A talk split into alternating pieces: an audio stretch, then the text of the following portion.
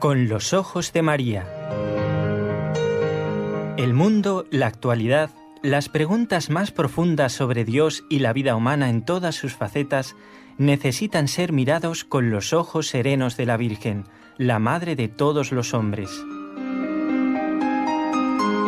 Con los ojos de María, un programa de NSE Producciones para Radio Católica Mundial conducido por Nelly Álvarez.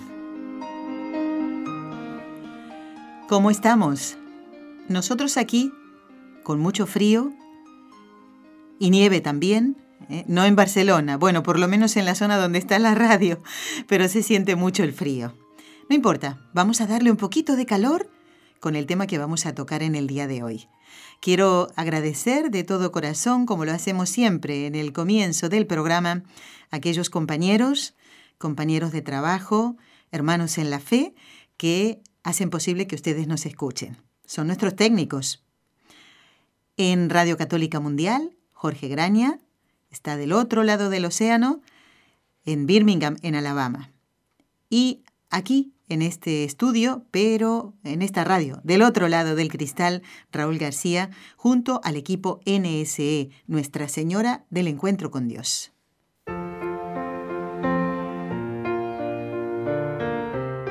Destellos sacerdotales.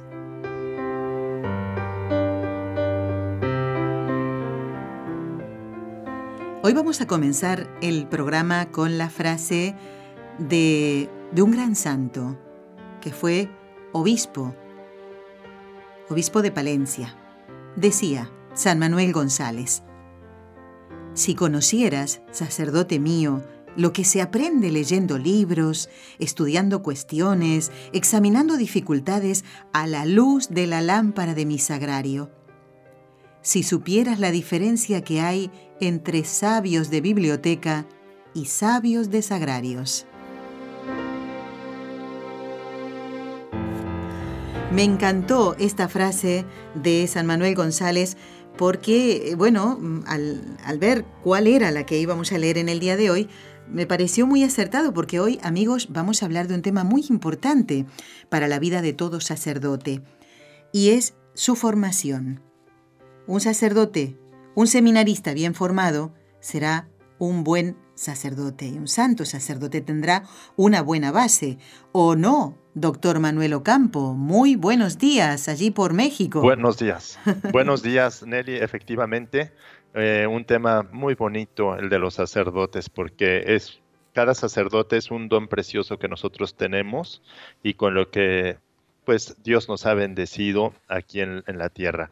Es eh, una forma muy especial de la presencia real de Cristo entre nosotros y pues qué mejor que hablar, ¿verdad?, sobre la formación del sacerdote que es tan importante para poder ejercer su eh, acción pastoral, pastoral en el mundo que es continuar con la obra evangelizadora de Jesucristo. El doctor Manuel Ocampo Ponce, nuestro invitado y colaborador de hoy, es doctor en filosofía, doctor en filosofía y letras, ha realizado estudios de teología, es miembro correspondiente de la Pontificia Academia de Santo Tomás, director general de la Academia Internacional Santo Tomás de Aquino y profesor investigador de la Universidad Panamericana Campus Guadalajara en Jalisco, México. Jalisco, México. Repito esto porque hay una información de ultimísimo momento. Eh, doctor Ocampo, usted nos decía que hace, eh, no sé, unos minutos, unos pocos minutos, tembló mm, allí la tierra. Así es, hubo un temblor de 6 grados, parece que fue de 6 grados más o menos como a las 8 y 10 de la mañana, pero eh, afortunadamente pues no ha habido reportes de, daños y estamos aquí listos para poder eh, compartir con ustedes en este programa. Bueno, bendito sea Dios entonces, ¿eh? que, no, que no ha pasado nada, pero da susto, ¿no? Doctor Ocampo, claro que sí.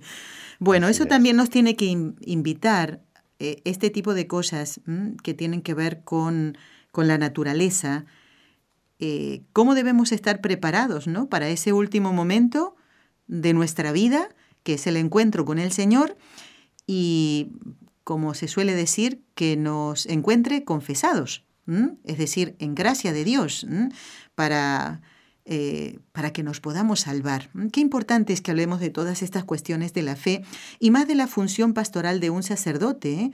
porque eh, son ellos los que nos tienen que enseñar el camino hacia el cielo. Y hoy vamos a tocar el tema de la formación. Pero antes de introducir justamente este tema, mm, nos gustaría que mm, respondiera a esta pregunta que nos va a servir de introducción. ¿Hay algún límite de edad para responder a la llamada a ser sacerdote, a la vocación sacerdotal?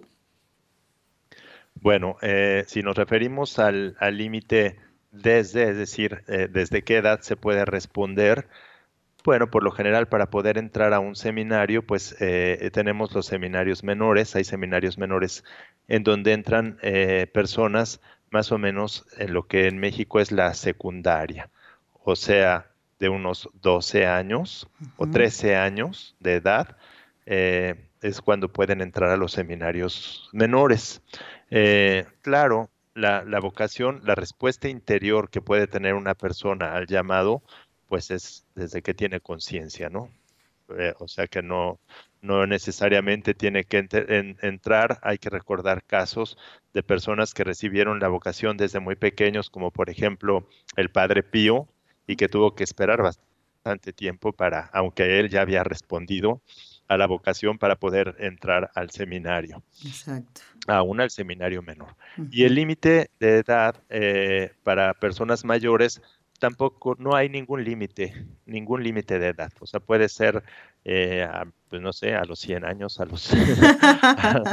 ahora vive la gente tanto tiempo, siempre y cuando tenga pues ciertas características, ¿verdad? De salud y de, y de pues de, capacidad para poder ejercer ese ministerio, sí, y prepararse, ¿eh? edad para poder prepararse, es así, muy bien. Bueno, y ahora vamos, después de, de, responder a esta pregunta, que es muy importante también, no podemos poner nosotros mismos límite, ¿verdad?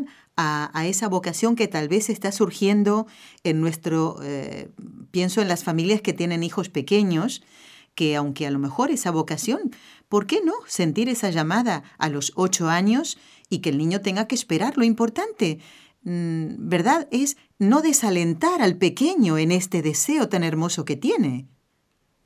Así es. de hecho, en el decreto sobre la formación sacerdotal del Concilio Vaticano II se inicia diciendo, ¿verdad?, que hay que fomentar intensamente las vocaciones sacerdotales. Y estas vocaciones se fomentan principalmente en el seno de la familia. Es muy triste que a veces sean desalentados, como tú lo dices, eh, pues por, por, desconocimiento de los padres, por falta a lo mejor de una formación espiritual, por miedo. No, aquí eh, lo que hay que hacer es impulsar al, al, al joven, si presenta, ¿verdad?, signos de que tenga una vocación al sacerdocio para que pueda, pues, eh, ser apoyado por su familia.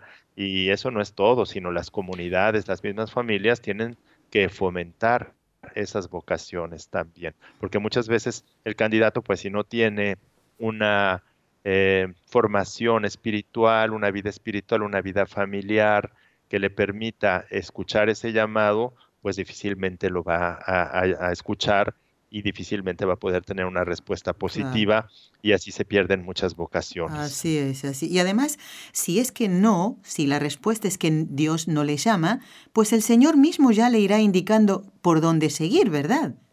Así es. Siempre y cuando se lleve una vida interior, una vida espiritual, y también una dirección espiritual y una dirección familiar se puede eh, ir encauzando una vocación. Por eso, por ejemplo, en los seminarios menores que van chicos muy pequeños, ahí se cultivan los gérmenes de la vocación, es decir, eh, se van preparando y si después ya el joven, porque son muy pequeños, se da cuenta que no era su vocación o los formadores también se dan cuenta, pues se les encausa, ¿verdad?, con, eh, a una vida eh, laical que es también muy buena, ¿no? Incluso puede ser una vida laical consagrada, puede ser una vida laical al matrimonio, a la vocación del matrimonio y a formar una familia, En fin, Dios va marcando su camino y los caminos de Dios son muy distintos y muchas personas que entran a estos seminarios menores o incluso a los mayores,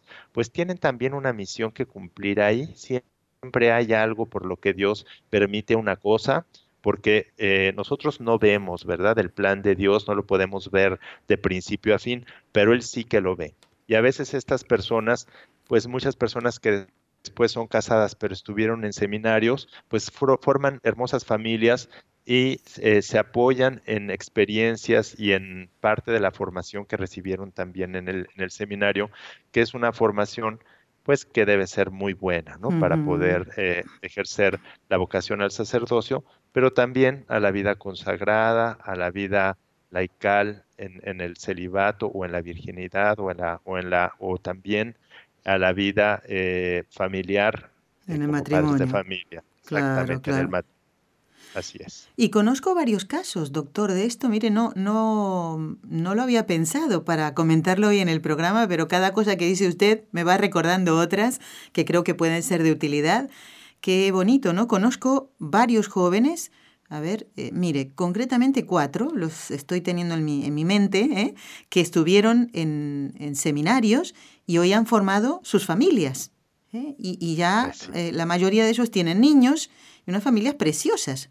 Uh, creo que más de cuatro, ¿eh? Creo que más de cuatro. Y, claro, tienen una preparación porque en realidad lo que tenemos que hacer es seguir el camino de la santidad. Ya el Señor nos irá indicando ¿eh? cuál es ese camino concreto donde nos vamos a santificar.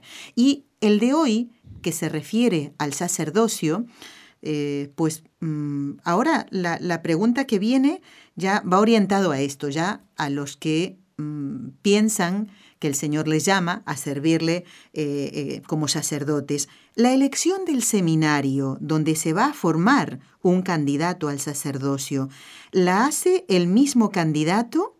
Esa sería una de las preguntas, porque hay varias en este mismo ítem, en este mismo tema. ¿Qué criterios debe tener en cuenta ese candidato? Y otra cosa, ¿es, ¿es aconsejable que entre directamente en el seminario de su diócesis? Bueno, el candidato lo que puede elegir es la diócesis. Eso sí lo puede elegir el candidato.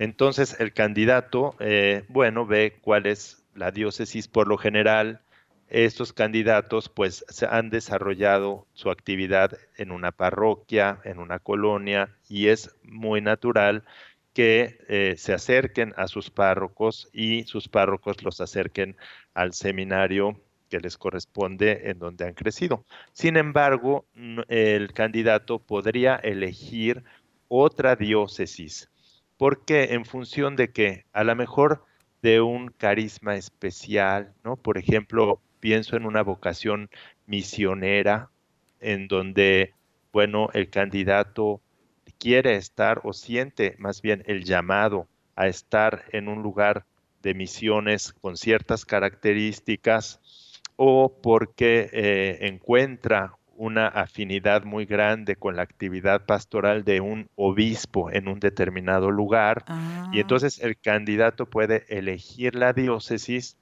y entonces acercarse, ¿verdad?, a ese seminario, a, perdón, a esa diócesis, al obispo. Pero aquí tiene que quedar muy claro que el que elige el seminario en donde se va a formar el candidato es el obispo. Bien. O sea, el obispo es el que dice, bueno, muy bien, yo te recibo en esta diócesis, aunque tú a lo mejor seas de América y aquí estamos en África o en Asia o donde sea, pero donde tú te vas a formar, eso lo va a decidir el obispo. Bien, muy bien.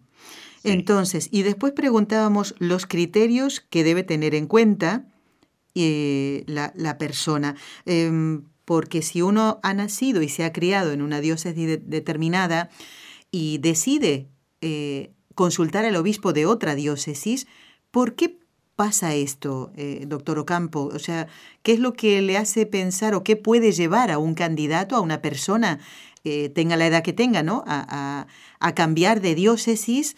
Eh, ¿Qué es lo que le puede llevar a eso? ¿Qué criterios tiene que tener en cuenta? ¿Qué es lo que debe saber para descartar un seminario concreto? O mm, vamos a lo positivo, elegir ese seminario en el que ya tiene puestos los ojos, a lo mejor el Señor se lo hizo ver de entrada nomás. Bueno, el, criterio, eh, como lo decíamos, principalmente es el llamado de Dios, o sea que el candidato tiene que llevar un acompañamiento para darse cuenta eh, cuál es el carisma que tiene y dónde puede desarrollarlo mejor. A lo mejor, tal o tal vez, ¿verdad? En su diócesis no hay la forma de desarrollar ese carisma y entonces el candidato busca otra diócesis en donde eh, sienta él o en la dirección espiritual se vea que puede eh, tener una mejor, un mejor desarrollo y alcanzar la realización plena de su vocación. Otra razón puede ser, ¿verdad? Que el, seminario, que eh, la diócesis tenga algún seminario que tiene muy buena formación. Ese puede ser otra, ¿no? Hay seminarios que tienen muy buena formación y entonces un candidato puede también elegir una diócesis, aunque, claro, eh, si el obispo lo acepta, se formará en ese seminario porque, repito, ¿verdad? ¿Quién decide en dónde se forma? El seminarista, una vez aceptado, es el obispo, pero sí se puede, eh, bueno, considerar, ¿verdad? Como un criterio la calidad en la formación del seminario, que en todos los seminarios pues debe ser idónea. Pero sabemos, ¿verdad?, que en el mundo, ¿verdad?, en esta iglesia peregrina, pues siempre que está en la tierra, siempre hay fallas, siempre hay lugares donde hay más infraestructura para formación, donde hay condiciones mejores, ¿no? Para poderse formar y hay lugares que son más desfavorecidos pues ya también en función de la estructura sociopolítica que hay en el mundo, ¿verdad? Geográficamente y mundialmente, pues la, la, la, situación es muy desigual, muy injusta, porque el hombre ha optado por estructuras de organización social eh, falsas, ¿verdad? Y, y, por lo tanto que generan gran, mucha injusticia y todo esto, ¿verdad? En, pues afecta también a los seminarios y por lo mismo hay unos seminarios pues que tienen más, más posibilidades, otros tienen menos posibilidades y ese puede ser un criterio también que sea un buen seminario o que haya, a lo mejor también puede verse atraído por un, por un, el carisma de un obispo, ¿no? Un obispo que tiene mucho carisma y que a lo mejor eh, cuenta, ¿verdad? Con, con, grandes eh, facultades para que atraen al candidato, ¿verdad? A seguir, a seguir por ese camino, pues también puede ser, ¿verdad? Muy bien. Vamos a hacer una pausa cortita y luego eh, preguntarle, dejamos ya pendiente la pregunta para el doctor Ocampo, que es nuestro invitado de hoy, ¿cuánto dura la formación de un seminarista para ser sacerdote? Menuda pregunta, ¿eh? La va a responder, si Dios quiere, después de esta pausa.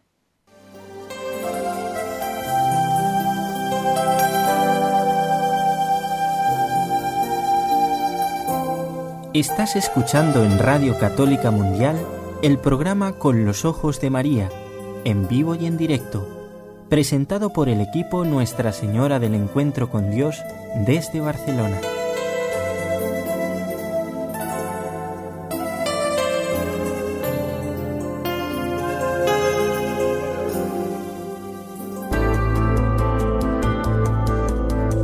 ¿Quieres escribirnos ahora mismo?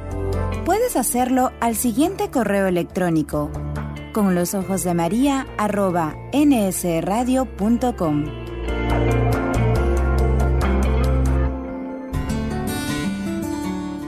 Intención de oración del Papa Francisco para el mes de febrero.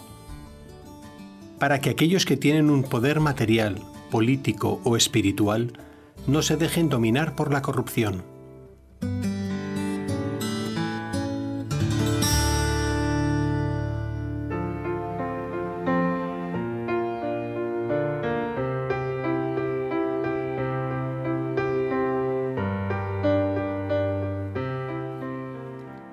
El programa de hoy trata sobre la formación de un sacerdote.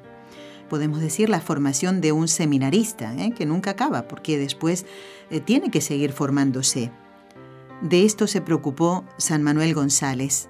Siendo obispo, primero de Málaga y luego de Plasencia, eh, de Palencia, perdón, Palencia en España, cuánto estimó eh, la preparación de los seminaristas y por eso se preocupó eh, en la construcción y luego dedicación total a eh, preparar a los seminaristas en su diócesis. Nuestro invitado es el doctor Manuel Ocampo Ponce, que mm, todos los meses nos acompaña y le hemos encomendado hablar de este tema. ¿Cuánto dura la formación de un seminarista? ¿De qué depende esta preparación? ¿También del seminario en donde haya entrado? doctor Ocampo? Bueno, pues aquí eh, ya como lo decíamos, ¿verdad? Los que entran muy pequeñitos al seminario menor, pues la, formación se extiende por mucho tiempo, porque son desde los 12 años. Eh, digo, recuerdo un obispo que me dijo que él había entrado a los 11 años al seminario menor, y entonces, claro, se hacen los tres años de secundaria y luego los tres años de preparatoria, y luego ya siguen eh, una, un, pueden por lo general a, veces tener un año, ¿verdad? Que les dan eh, a los que no han hecho el seminario menor o aunque lo hayan hecho, un año de curso introductorio para los estudios ya, ya superiores y luego por lo general son dos años de filosofía mínimo o tres, aunque eso depende también del obispo y del seminario, y tres años o cuatro años de teología.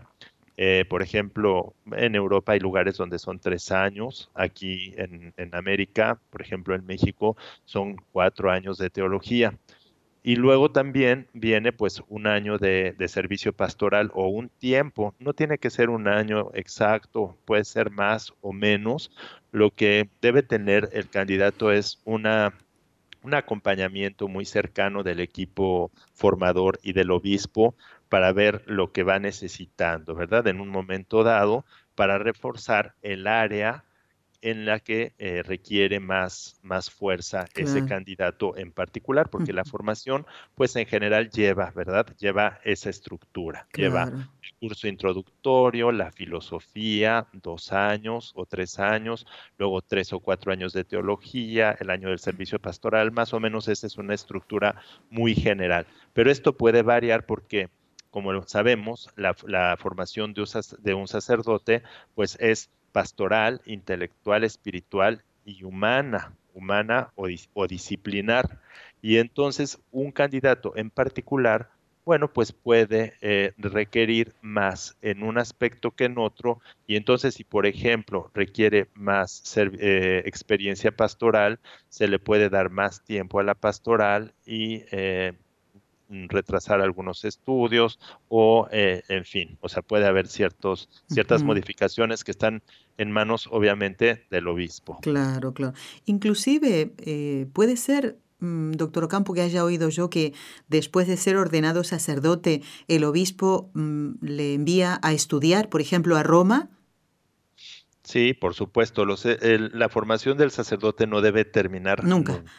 nunca. Y hay algunos candidatos que tienen ciertas características para estudios ya más avanzados y entonces ya sus diócesis, sus obispos, eh, bueno, pues continúan con la formación. O sea, el perfeccionamiento y la formación después de los estudios también debe ser considerada para eh, eh, especializarse en distintas áreas que tienen que ver con las ciencias sagradas, que son con la filosofía y con la teología.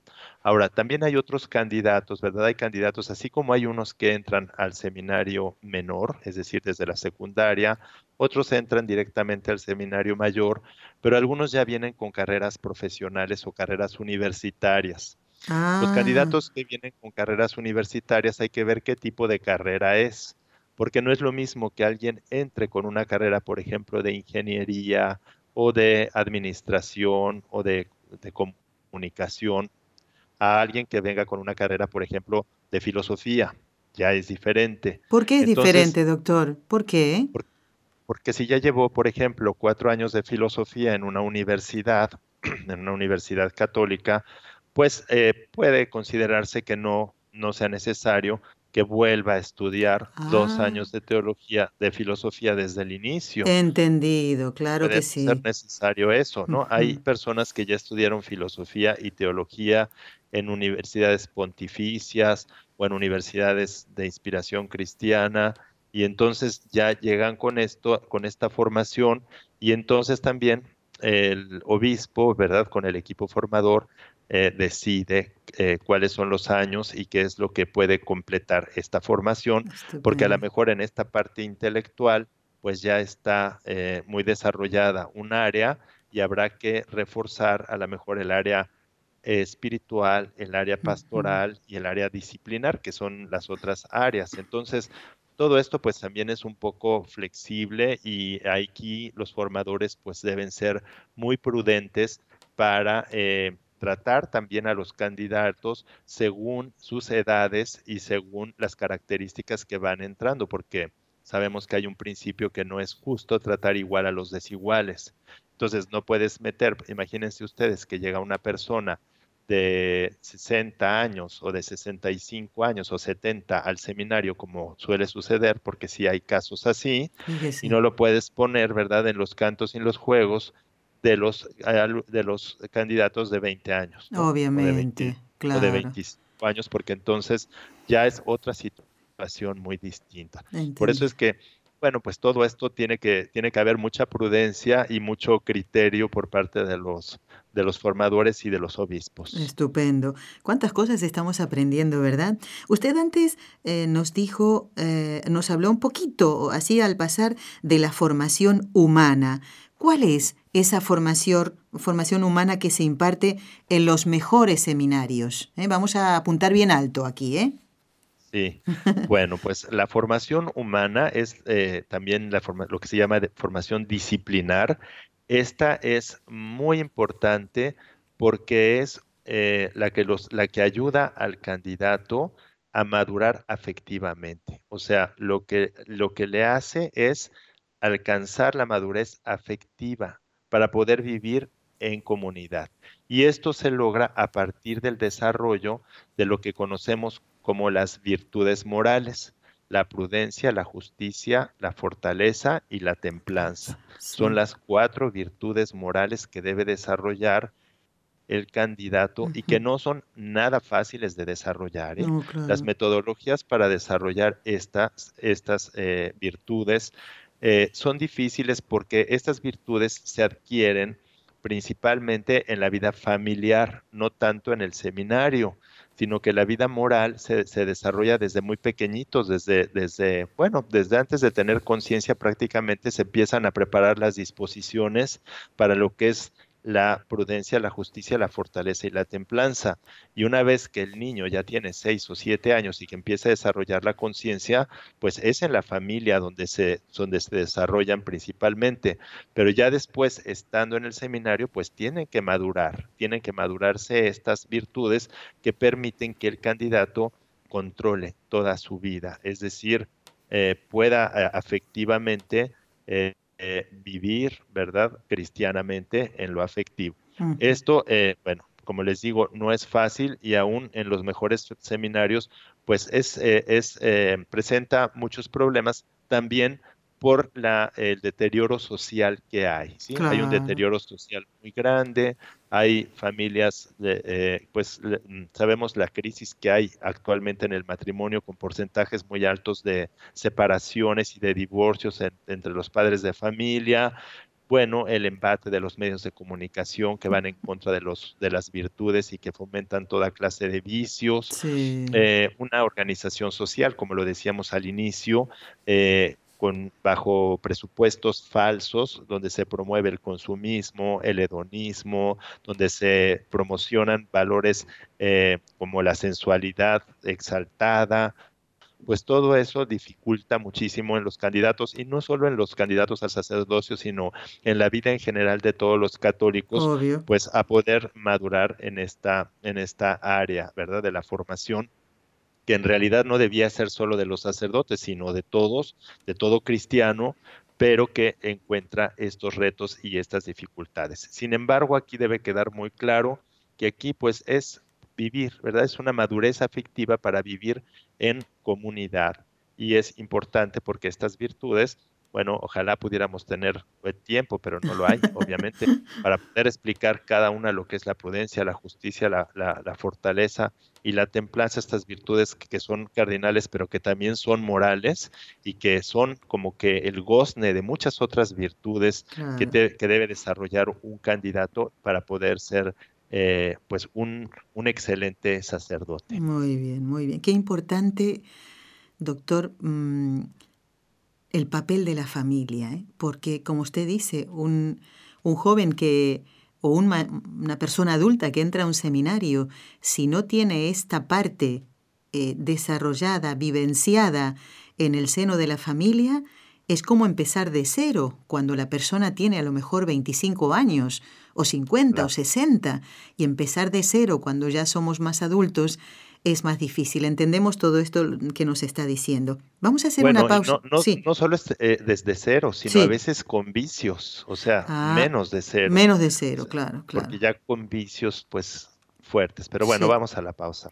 Bueno, vamos a la pausa y después dejamos otra pregunta pendiente, ¿eh? para que nadie eh, cambie de radio y que sigan con Radio Católica Mundial y con NSE.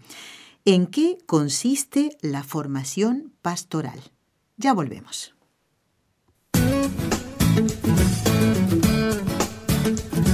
Si deseas participar en vivo en el programa Con los Ojos de María en Radio Católica Mundial, marca el siguiente número de teléfono 1866-398-6377 si llamas desde Estados Unidos o Puerto Rico.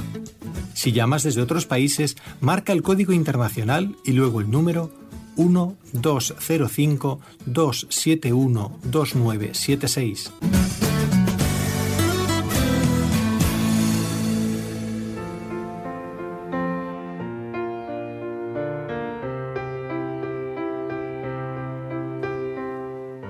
Estoy haciendo un poco de ejercicio porque aquí está haciendo mucho frío, pero el doctor Ocampo le está poniendo mucha caridez al programa. Realmente es un tema apasionante, muy interesante y muy importante. Es tan importante eh, formarse en los seminarios que quiero invitarlos a todos y a usted también, eh, doctor Ocampo, a escuchar el programa del lunes que viene eh, si Dios quiere, estará con nosotros el padre Miguel Ángel Ventanas Franco. Él es párroco de la iglesia de San Martín de Tours en Trujillo, en Cáceres, eh, Trujillo de aquí de España. Eh. Es el director del Secretariado Diocesano de Liturgia y mm, realmente tocaremos con él temas de, también tienen que ver con la preparación, pero fundamentalmente eh, con la liturgia, ¿eh? por su tarea de secretario, eh, bueno, encargado de la liturgia en su diócesis. Así que no se lo pierdan el programa, recuérdenlo, el padre Miguel Ángel Ventanas. Así que tengo que hacer propaganda. ¿Y para qué? ¿Y por qué? Bueno, porque el objetivo de este ciclo que hemos comenzado que se llama Destellos Sacerdotales, es valorar la misión trascendental de los sacerdotes no solo en la iglesia, sino en la sociedad.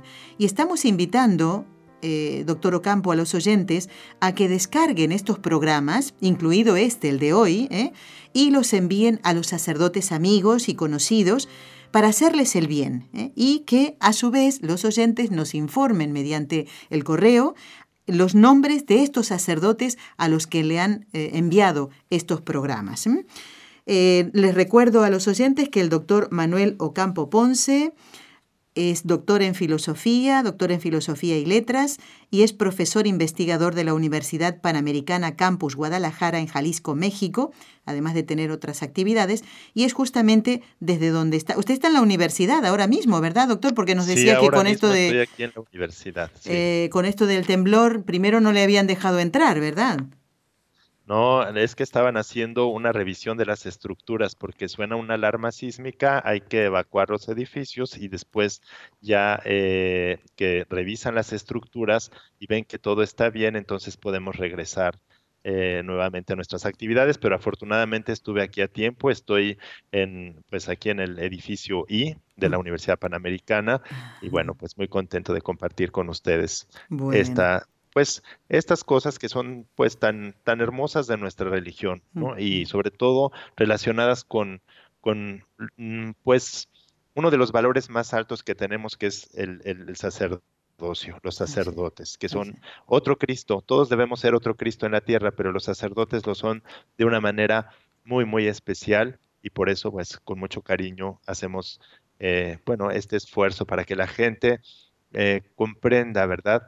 Eh, todo lo que tiene que, lo que implica ser un sacerdote y así pueda amarlos más y también respetarlos más y cuidarlos más. Y rezar por ellos. Por eso vamos ahora a pedirle eh, que nos hable de la formación pastoral de un seminarista. ¿En qué consiste esta formación? Bueno, la, eh, la formación pastoral, fíjense, aquí hay algo muy importante. El fin de toda la formación es la formación pastoral. Y esta formación pastoral consiste en continuar la obra evangelizadora de Cristo. Por eso hay que tener mucho cuidado cuando nosotros decimos pastoral, porque a veces decimos pastoral y no sabemos que el contenido conlleva una eh, fuerza muy grande y una, unas directrices muy fuertes en la formación de un sacerdote. Porque si hablamos de continuar la obra evangelizadora de nuestro Señor Jesucristo, nuestro Señor Jesucristo es la verdad, la verdad con mayúscula, y Él lo que hace es predicar el Evangelio. ¿Con qué? Con su vida y con su palabra, con su palabra y con su vida. Y por eso esta formación pastoral, pues debe, ¿verdad?, eh, adecuarse a la estructura natural del ser humano, porque acuérdense que la gracia no anula la naturaleza, sino que la perfecciona. Y entonces por eso vemos que en el orden ontológico metafísico, en la estructura de la persona, para la pastoral el área intelectual es muy importante porque nosotros somos seres eminentemente intelectuales y si se trata de continuar la obra evangelizadora de Cristo, entonces hay que predicar y hay que predicar bien y entonces hay que formar, sí, las virtudes eh, morales, como lo veíamos en la formación humana, pero también las, las virtudes intelectuales, ¿sí? que son virtudes muy importantes. En, este, en esta pastoral también depende del carisma. Por ejemplo, no es lo mismo el clero eh, secular que el clero regular. No es lo mismo un religioso, un monje o un sacerdote diocesano. Hay carismas, por ejemplo, eh, los religiosos que tienen eh, ya obras muy específicas para la pastoral, por ejemplo, escuelas, universidades, otros tienen hospitales, ¿sí? Eh, hay otros que se dedican a la vida exclusivamente contemplativa. Por ejemplo, pensemos en los benedictinos, que es hora et labora, que tienen actividades también dentro de los monasterios. O sea, hay vidas que son hacia adentro del monasterio y hay conventos que tienen vida hacia fuera. O también los diocesanos que deben ah, configurarse a Cristo, buen pastor, para, como todo sacerdote, enseñar, regir y santificar, ¿sí? Santificar a través de qué? De la Sagrada Liturgia. Pero fíjense, enseñar. Para enseñar tienes que saber, porque nadie puede enseñar lo que no sabe y para saber tienes que tener una formación intelectual muy fuerte y una, una y mucha oración, ¿sí? En esa formación intelectual. Para regir, regir es ordenar, pero no es dar órdenes, no es mandar. No, se entiende, se nuestro Señor vino a servir, no a ser servido, sino cómo puedes si no conoces el orden que debe haber en la naturaleza humana, ¿sí? Y luego, pues a través de la liturgia que es tan importante. Entonces, por eso esta formación doctrinal debe ser tan fuerte, puesto que va orientada y dirigida a la pastoral. ¿sí? Acuérdense que eh, la causa de las causas es la causa final y es la que eh, determina cuáles son los, de, los medios que hay que tener para que pueda alcanzarse esta pastoral.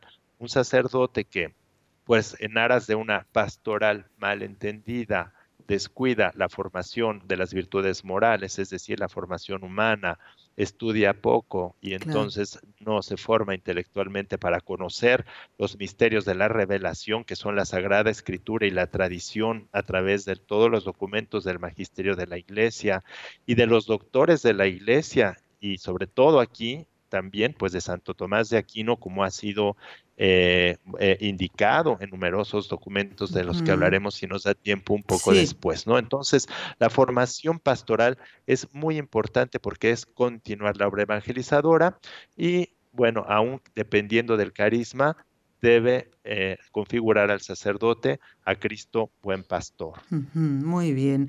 Eh, pongamos brevemente, doctor, porque también quiero llegar al tema este de, lo que decía usted antes, ¿no? De, la importancia de elegir muy bien los autores y los maestros, ¿no? Para conocer la doctrina. Eh, pongamos ejemplo, cuando hablamos de un sacerdote mm, diocesano, por ejemplo, un sacerdote de la diócesis eh, de México, vamos a ponerle así, ¿no? Y, después un sacerdote religioso podría ser un sacerdote que a la vez es eh, fraile franciscano, que tiene su carisma propio, como usted decía recién, ¿no? Y en este caso, bueno, eh, por ejemplo, aquí en la ciudad de Barcelona tenemos el santuario de San Antonio de Padua, que fue franciscano, y allí hay hermanos y también hay sacerdotes que son mm, como los demás, ¿no? Religiosos. Entonces, para ver un poquito así la diferencia y que la gente sepa por qué un sacerdote diocesano. Bueno, porque el obispo, ¿verdad?, es el que le envía a su misión. Y en el caso del sacerdote religioso, pues debe obediencia a su superior. ¿eh? Mm, claro. Está bien así, hacen votos, sí, hacen votos de, sí, los votos que son los consejos evangélicos, los religiosos, y hay muchísimas órdenes como los carmelitas, como los dominicos, los, los, los franciscanos que ya decíamos, y hay diferentes ramas de los franciscanos, los benedictinos, hay, hay muchísimas, muchísimas órdenes con carismas distintos, pero en el caso de los sacerdotes diocesanos, que dependen eh, de, directamente del obispo. Bueno, todos dependen del obispo. Eso, pero, sí. pero los religiosos tienen superiores también y tienen una estructura interna porque llevan una vida comunitaria, llevan una vida monástica o una vida eh, conventual puede ser también, y entonces es, es distinto. Pero bueno, en el caso del sacerdote diocesano, pues debe configurarse con Cristo como sumo y eterno sacerdote. Entonces, ¿qué debe tener? Bueno, pues debe tener, además de la formación que ya hemos dicho, la humana, la pastoral, la espiritual y la intelectual, en el caso de la espiritual, pues eh, hay que apuntalar a, los, a la oración, a los sacramentos y al ejercicio de la caridad. Un sacerdote, además de su formación intelectual que debe ser fundamental por la naturaleza humana intelectual, donde el intelecto y la voluntad son las facultades superiores, si no tiene oración, si no tiene vida interior, se seca. Y entonces encontramos, ¿verdad?, sacerdotes que pues están como mundanizados, ¿no? Que ya no son sacerdotes seculares, sino más bien secularizados, es decir, mundanizados, y entonces son sacerdotes que no se configuran adecuadamente con Cristo, sumo y eterno sacerdote, porque se alejan de la oración, de los sacramentos, y sin la oración y los sacramentos difícilmente se puede vivir la caridad, porque hay que recordar que la caridad el orden de la caridad es amar a Dios sobre todas las cosas, a nosotros mismos y al prójimo como Dios nos ama. Entonces, un sacerdote y en general un cristiano, porque esto también vale para los demás cristianos católicos bautizados, pues que no, eh, no ora y que no acude a los sacramentos, pues no se puede configurar con Cristo y queda muy debilitado para poder este, ser presa de todo este embate del mundo, de este mundo secularizado tan fuerte que eh, afecta no nada más a los laicos, sino también a los sacerdotes y a todo cristiano y a todo el mundo, porque vivimos en un mundo demasiado materializado, demasiado hedonista, demasiado lleno de tentaciones, y entonces pues de por sí somos débiles porque nuestra naturaleza es débil, y entonces es muy fácil ir cayendo así, ¿sí? Doctor, eh, tenemos una llamada desde México, justamente. Eh, nos está llamando Pedro desde Guanajuato. Eh, le decimos muy buenos días también a él. ¿Y qué es lo que nos quiere comentar? Pedro, buenos días. ¿Qué tal? Buenos días, Nelly Álvarez. Pues en primer lugar, saludarlos a, a ustedes, al doctor Manuel Ocampo. Y este decirles que me está muy bonito el programa de que están desarrollando. Eh, es, yo pienso que la vocación es un misterio en el fondo, ¿verdad? Donde Dios llama directamente. Y al empezar el programa me acordé de un amigo sacerdote ya fallecido, eh, que nosotros pertenecemos a la diócesis de, de Celaya, aquí en el centro de México, y este sacerdote inició sus estudios teniendo 31 años de edad. Entonces, es una cosa muy curiosa porque Dios llama a cualquier hora, ¿verdad? Y, a quien Él quiere. Y este sacerdote duró más de 30 años desarrollando su, su ministerio y se ordenó el 22 de enero de 1950, o sea, casi acerca de los 50 años. Entonces, este, pues un sacerdote muy trabajador, muy que él estudió su hizo su su carrera de sacerdote en el estado de Hidalgo porque allá había un seminario de para vocaciones tardías puesto que aquí en el seminario de León y el de Morelia no lo recibieron por la edad, pero le dijeron, si tienes deseo de veras que seas sacerdote y Dios te llama, en el estado de Hidalgo hay un, hay un seminario para vocaciones tardías, entonces tendría cerca de los 30 años cuando él empezó sus estudios y se ordenó el, el 22 de enero del 50, imagínense. Entonces, él salió hablando el, idioma, el idioma náhuatl porque fue destinado a trabajar en la región de la Huasteca hidalguense y potosina, allí en una parroquia de Tamanzuchales, San Luis Potosí.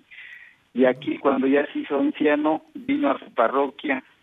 Aquí nuestra parroquia es de San Luis de la Paz, Guanajuato, y nuestro patrón es San Rey de Francia. Ah, mira. Entonces aquí desarrolló sus últimos años y yo tuve la gracia de servirle de chofer porque porque él era ancianito y no sabía manejar. qué bonito, qué bonito, qué bonitos recuerdos, Pedro. Te, te, voy a pedir el nombre de ese sacerdote y lo voy a poner en la lista, ¿eh? donde tenemos los sacerdotes que están vivos, están activos, y los sacerdotes ya fallecidos. ¿eh? Si te parece, ¿Quieres darme el nombre de ese padre? Sí, se llamaba, o se llama Virginio Padrón Becerra. Virginio Padrón Becerra.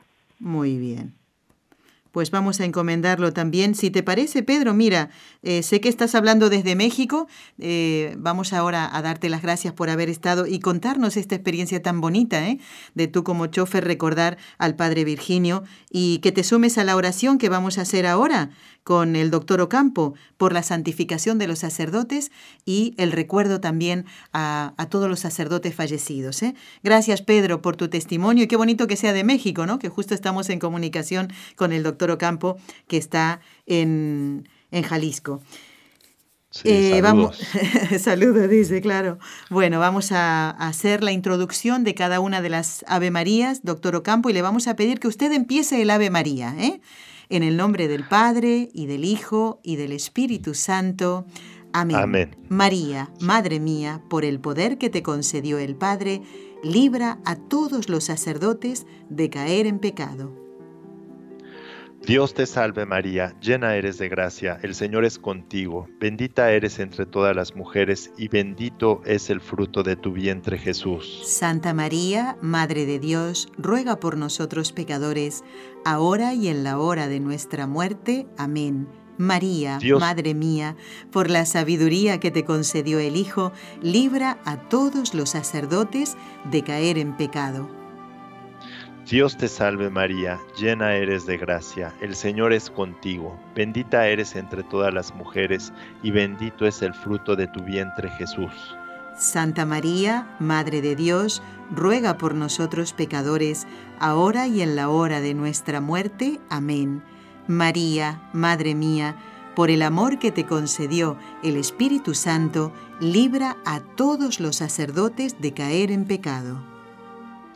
Dios te salve María, llena eres de gracia, el Señor es contigo, bendita eres entre todas las mujeres, y bendito es el fruto de tu vientre Jesús. Santa María, Madre de Dios, ruega por nosotros pecadores, ahora y en la hora de nuestra muerte. Amén. Dios Padre Todopoderoso, por intercesión del Inmaculado Corazón de María, te pedimos la santidad de los sacerdotes del mundo entero.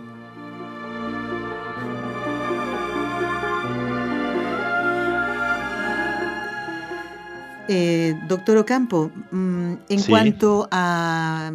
Bueno, nos quedan unos tres minutos, creo que no vamos a tener tiempo, vamos a tener que dejar aquí la conversación, porque me gustaría que en una nueva entrevista, ya en el próximo mes de marzo, justamente el mes del seminario, ¿eh? porque el 19 es eh, la solemnidad de San José, vamos a seguir hablando mm, de la formación espiritual.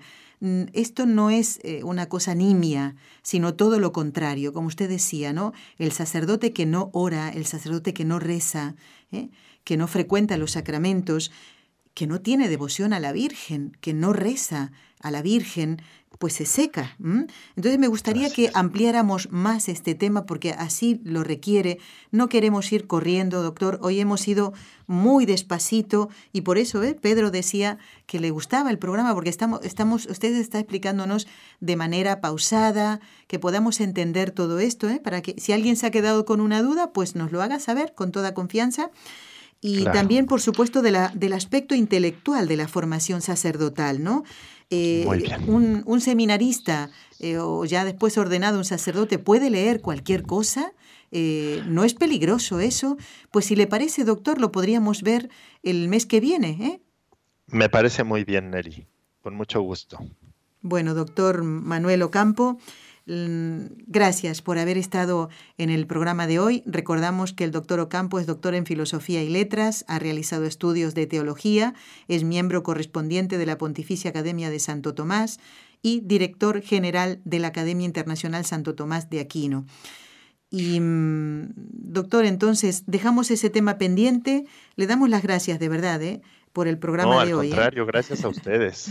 Muchas gracias a todos los que escuchan también y bueno, pues con mucho cariño para todos los sacerdotes, eh, para que, bueno, se motiven mucho también a seguir orando, a seguirse preparando más, ¿verdad? En todos los aspectos, porque la formación humana y la educación humana no termina nunca, sino que dura toda la vida. Y que sepan que pues se les quiere mucho y se le respeta mucho también. Claro, muy bien. Gracias, doctor. Y por favor salude al sacerdote que usted sabe conocemos, ¿eh? que vino con usted eh, la última vez. ¿eh? Y, y, ya le enviaré los datos de las peregrinaciones que usted me ha pedido también, al igual que otros oyentes, los datos, los, mm, las fechas para estas peregrinaciones a Fátima en Portugal y a Lourdes en Francia. Así lo haremos, doctor. Muchísimas gracias. Así sea. Hasta luego. Muchas gracias, Nelly.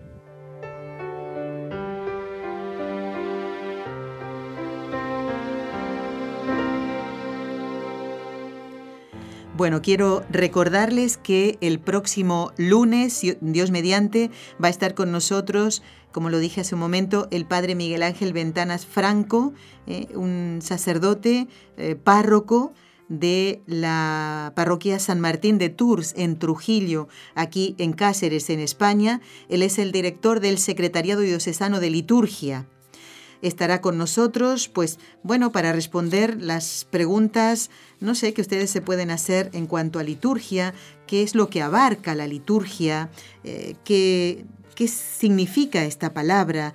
Eh, y le vamos a preguntar mm, cómo fue su vocación, cómo descubrió su vocación sacerdotal y si realmente es esperanzador aunque hay mucha ignorancia en el tema de liturgia, el esperanza, eh, tener esperanza ¿no? en que esto va a mejorar eh, para quitar la ignorancia que hay en, estos temas. Gracias por habernos acompañado. Hasta el lunes, a no faltar a la misa del domingo. ¿eh? Gracias Pedro por llamar. Has escuchado un programa de NSE Producciones para Radio Católica Mundial.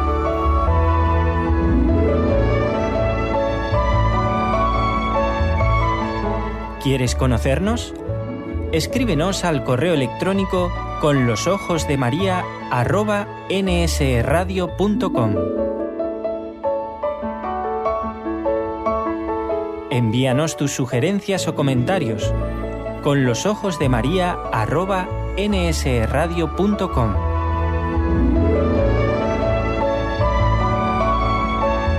Te esperamos.